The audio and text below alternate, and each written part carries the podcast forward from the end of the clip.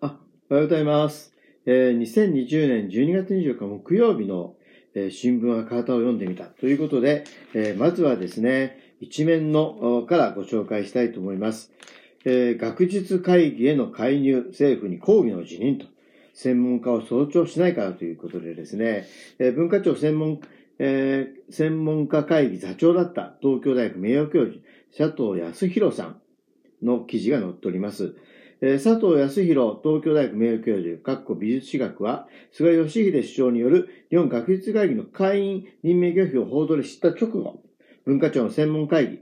登録美術品調査研究協力者会議の座長を辞任しました。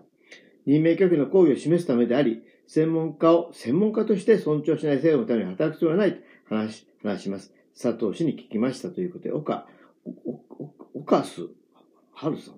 岡、あ、なんでなんですかね。岡さん、岡さんか岡須さんかわかりませんけど、という記者の記事でであります。えー法律違反は明白。専門家を、専門家として尊重しないと考える理由は、専門的な業績外の評価軸で会議を任命するか、しないかを決めているからです。これは優れた研究または業績がある科学者の中から会議を任命するという日本学術会議法の趣旨と違います。法に明らかに反しているということは何よりこの問題の確信だろうと思います。菅首相は6人をなぜ任命しなかったのかについて全く説明になっていない。後付けのような説明しか言いません。しかし、6人が、え安倍前政権の下で強化された秘密保護法、安保法制などに反対している人たちだったことに関係あると考えられます。政府よりに、安倍前政権は、え原則禁止されていた武器輸出に大きく踏み出しました。高性能の武器を開発するため、大学などの研究機関の協力を得ようと、多額の研究費の助成を用用意しています。これがもっと活用されるべきだとの意図が政府、自民党にあるのだと思うのです。だからこそ、軍事研究を行えという声明を一貫して継承する学術会議は目障りで仕方がない。それで学術会のあり方を検討している自民党のプロジェクトチームが公言している通り、軍事研究をさせるために政府の都合の良い組織に変えたいとの狙いが任命拒否の背景にあるのではないでしょうかということで14面にするということですね。えー人類に寄付するのが、寄与するのが研究。政府会議抗議の辞任、佐藤康弘さんですね。一面の続き。えー戦時中、軍部によって、えー工学関係はじめ多くの学者が武器開発など戦争遂行のために協力させられました。私が専門とする美術においても戦前、戦中、戦時体制の下で、コミュニズムの傾向がある作家のほか、シュールレアリスム、超現実主義、系統の作家が政府の弾圧を受けました。そういった作風の芸美術が衰退させられ、作家は戦争画や、えー作戦記録画のようなものを描いて、戦争に協力させられた歴史があります。美術史家の中にも、日本の美術はいかに世界にそ、して素晴らしいものだとものだというのこ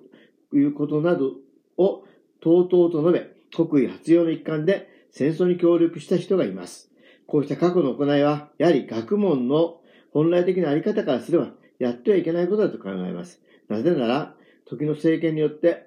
ごめんなさい。ここ、えー心が良くない、えようなことと、今の世の中にとって役に立たないようなことであっても、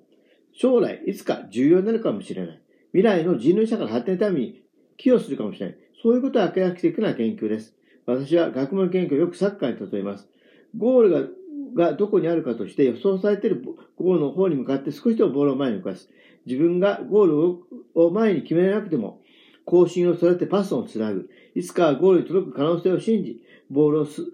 め続けるのが大切なのです。そのためには政治から学問の独立性というのは、憲法が保障する学問の自由に含まれます。絶対に必要な要件です。任命拒否の次は、大学学長の人事も標的にされかねないと懸念されています。政府が今回、学問分野の介入姿勢を見せたことで、大学や研究機関などの側に自主規制が働いてしまうこともあり得るかもしれません。放送大学の客室だった2015年、私は単位認定試験問題で戦時中に弾圧されたり、戦争に協力されたりした学科を取り上げました。その上で現在の政府は、日本が再び戦争するため体制を整えつつあるなどの記述がある問題を出しました。試験実施後、大学側は政府権批判で不適切だとして、学内のホームページでこうした問題がその分を削除したのです。学問の自由に逆行すると抗議しても大学側は聞く耳を持たず、客員教授を辞めました。今回の違法な任命拒否は学術分野にとどまらず、国民全体に広く危険な特裁の影響を及ぼすものではないでしょうか。内閣が勝手に法律を解釈していいという安倍前政権以来のやり方を許せば、やりたい放題ができてしまうからです。自民、自民党内も含め、国会で真っ当な考えを持つ議員が行動を起こしてほしい。そのために学術会議の問題に多くの国民が引き続き関心を寄せ、違法なやり方を認めないと声を上げることが必要だと考えます。というふうに、えー、佐藤康弘さんは述べていますね。佐藤さんはですね、えー、1955年に生まれて、えー、1908年、東京大大学院人文科学研究科修士課程修了、各校日本美術史専攻、東京国立博物館学芸部、文文化庁文化えー、在保護部を経て、2020年3月まで東京大学大学院人文社会科学研究科、えー、文学部教授、当年、えーえー、伊藤、これ若冲っていうんですかね、えー、評伝、若冲伝で芸術選賞を、えー、文部科学大臣賞を受賞という方ですね。これ本当にね、この学術会議の任命問題っていうのはですね、学術会議の、あの、まあ、任命する基準っていうのは、優れた研究また業績があるということだけですから、これまたあの、菅さんがわけのわからないことをね、バランスがどうだとかですね、あの、言ってるわけですけども、あの、任命拒否したなら、そういう人しか、あの、あの、優れた研究業、また業績という基準から言うと満たないということですしか、あの、現任免許する理由はないわけですよ。まあ、それとは本当にその、公務員としてね、あの、えー、やってはいけないことをやってしまったとかですね、あの、横領したとかいうことがない限りはありえないわけ